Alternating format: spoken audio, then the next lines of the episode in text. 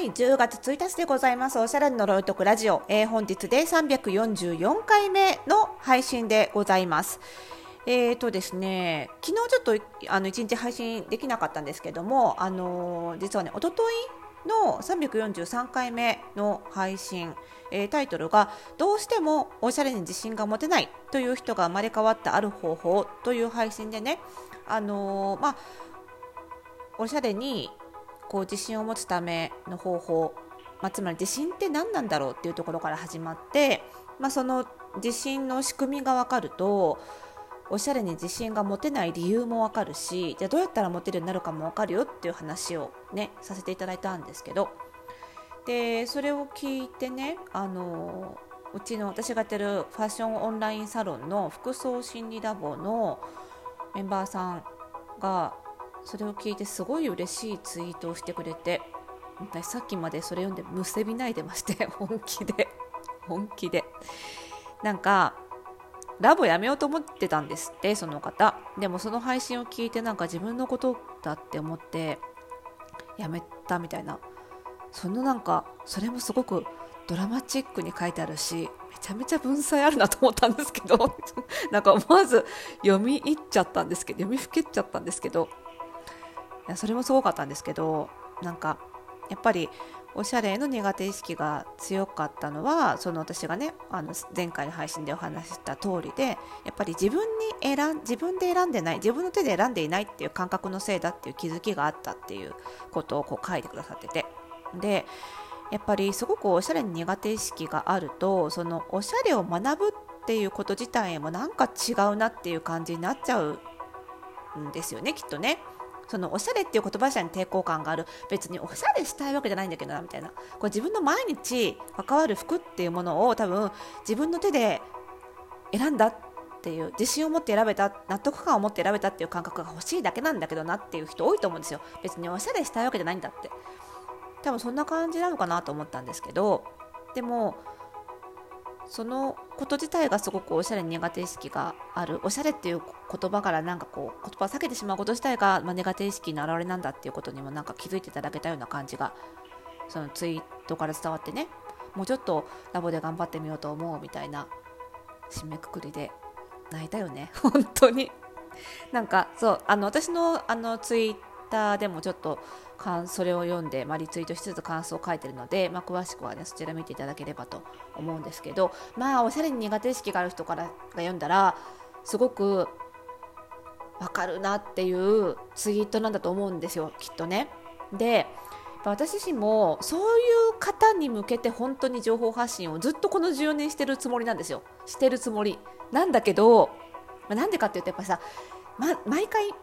しつこく言いますけどおしゃれ、まあ、おしゃれっていう言葉あれかな。洋服を着るって毎日のことなんですよね。やっぱね毎日のことが辛いって本当にね辛いと思うんですよ。なんか某政治家さんの公文みたいなった。辛いって辛いですよね みたいな。でも本当にそうだと思うんですよ。やっぱりで毎日のことを少し楽しくするだけで人生っての幸福度ってガンって上がると思うんですよ。もう毎日やることに手をかけるべきだと。手をかけるっていうのは手間暇かけるってことじゃなくて何ていうのかな。それが毎日やることがちょっとずつ楽しくなるように何ていうのかな。頑張る、うん、手をかける。手間暇かけなくてもいいんだけどちょっと意識することがなんか晴れの日をね頑張ってたくさん作るとか頑張って旅行行くとかすることよりもやっぱり毎日毎日の、やることを楽しくできるように工夫するっていうことの方が人生の全体の幸福度への寄与って大きいと思うんですよ。だからやっぱり食と住もそうですよねなんだけど例えば食もさなんか料理がすごく苦手料理を作ることに苦手意識があったりとか味がわからないみたいな苦手意識があったりするともう大人になっちゃってなんかもう栄養取れればいいや腹膨れればいいやってなっちゃうじゃないですか。なりがちですよね。で洋服もそうだと思うんですよ。なんかもよくわかんないしあのおしゃれが苦手になるようななんかこう出来事があった時にあもういいやめんどくさいってなっちゃっておしゃれっていう文字を見るのすら経社楽性みたいになっちゃうのすごいわかるんですよ。毎日のことだから余計にこじらせやすいっていうのはあると思うんですよね。でそういう人にでも絶対そこを工夫すれば楽しくなるし毎日が。幸せ度がガンって上がるって分かっ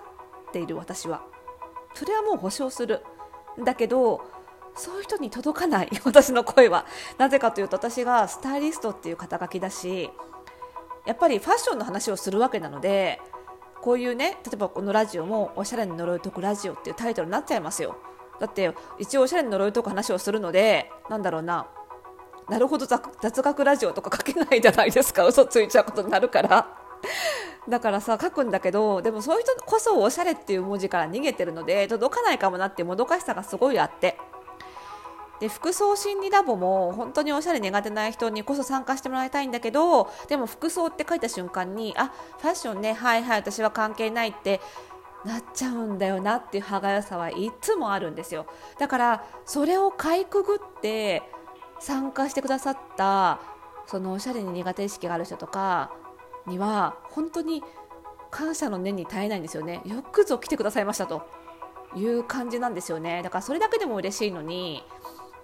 その上なおさら楽しくなってきたなんてこと言われた日にはって話ですよね。って思ってなんかねなんとかだからあのリスナーの皆さんはこれを聞いてるってことはおしゃれに関心がある方が多いと思うんですけど周りにこの人こそ聞くべきではって人にはそっとリンクを送りつけていただけませんかね？騙されたと思って聞いてみてくれないかなみたいなおすすめの回を。もうそれが来年どうやって届くんだろうって。ずっと14年悩んでる。まあこれは悩み続きますよ私はね。ずっとね。うん。でね今回昨日ちらっとお話ししたんですけど10月から10月下旬から全4回でやるねあの講座を単発の講座をやるんですよ。うち主催で私講師で最高にしっくり似合う服選び講座という講座をやるんですけどこれもさ本当ならなんだろうなイメコンすら受けたくない受けたことないみたい受けたくない受け受けるのが怖いみたいな本当におしゃれが苦手な人にそれでも毎日着るからやっぱりなんとか楽しめないかなみたいな人に参加してほしいんですよ。でも届かない。だからねあのー、なんだろうな届けたいんだけどまあでもね参加しなくてもいいんですよ。しなくていいんかい。しなくてもいいからあのねこれだけは聞いて書いてほしい。この講座をねあの全4回なんですけどその4回の順番っていうのはそのおしゃれが苦手な人がこういう順番で自分のおしゃれを考えていくとなんていうのかなうまくいきやすいよっていう思いを込めているのでその順番だけでも聞いて書いてほしい。おしゃれが苦手な人がどういう順番でおしゃれを理解していったらいいか。この最高にしっくり似合う服選び講座まず1回目はね服装心理診断を受けてもらうんですよ。初回に。これなんでかっていうとまずねおしゃれ苦手な人ってさっき取り上げたツイートしてくださったラボメンあのメンバーさんもそうなんですけどやっぱりねまずは自分の服との付き合い方どういう付き合い方が一番心地いいのかなっていうのを自分軸で自分主導で考えて方向性を決めるっていうのをまず始めないことがすごい大事なんですよ。なんでかっていうとおしゃれ苦手な人ってなんかファッション情報がうわーって雪崩のようになだれ込んできてなんかそれをやんなきゃいけないみたいな雰囲気にさせられるのが嫌だったりとかねファッション業界が勝手に決めたトレンドに自分が合わないことで自分が不利益を被ったケースが多いと思うんですよ。だからなんでそっちが勝手に決めてんだろうって気持ちあると思うんですよね。なのでそうじゃなくってやっぱり主導権を自分の手に握ってもおしゃれは楽しいんだってことをやっぱり味わってほしいんですよ。前回の配信もそれなんですよね。なので自分のおしゃれってこれなんだっていう方向性をまず決めるっていうのがすごい大事だと思うんですね。でそれに合わない情報はバサバサ切っていいんですよね。っていうことを分かってほしい 本当に分かってほしいだからこれをね第1回目にしてますこれがね10月23日にやるんですけどねで、えー、と第2回目が11月13日の午前中10時から10時なんですけどこれは、えーとね、ここからいよいよその自分のじゃあまず、ね、好きな服でもちろんいいんだけどやっぱり自分の似合う服を知るとすごく褒められるようになるんですよ。褒められる手法価が変わるんですよね。で着ててもやっぱり鏡見て気持ちいいんですよ似合ってると。だからここから先2回3回4回は自分の似合う服っていうのをあの診断して知る講座になるんですけどそれなぜかっていうと似合うが全てじゃないんだけど似合うと気持ちいいから。やっぱりあのね気持ちいいと楽しくなるんですよ。楽しんでほしいのでまずは似合うから。で好きを追求しようと思うと似合わなくてあれ？もどかしいみたいなのが先に来ちゃうとモチベーション下がっちゃうのでやっぱり楽しさを先に味わってほしいと思うと似合う。でその中でも色が似合ってると色って人間の印象に与える影響がすごい大きいので褒められやすくなるし自分でもあなんかこれいけるってなるんですよ。だからまずはパーソナルカラー。で第3回目が顔に似合う服。が分かるもの。これは11月27日の土曜日の10時から12時。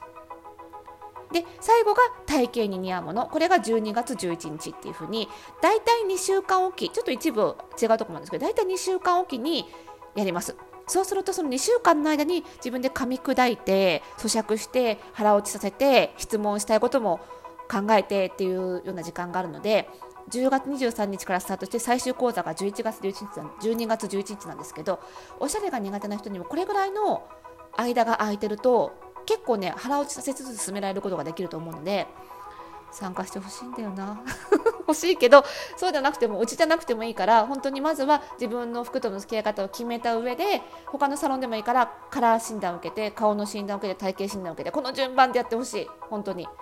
そしたら毎日が絶対今より楽しくなると思います。はい。でもしそこまで言うなら参加してやろうかなって方は損はさせないので参加してください、本当に。で今回、男性も女性も両方参加者いらっしゃるので、えっと、スタイリストも男女いますし、私も男女向け、両方のスタイリングできるので、両方に向けてお話ししますのでね、はい、あのー、うちで受けようと思ってくださる方はあの番組概要欄にあの詳しいリンクを貼っておきます。最高にしっくり似合う服選び講座。服が選ぶのが嫌いな人こそ参加してほしい講座になってます。で、こちら参加するとなんと、この開講期間中、服装心理ラボにも無料で参加できますので、えー、ラボへの参加迷っている方にもぜひおすすめです。詳しくは概要欄で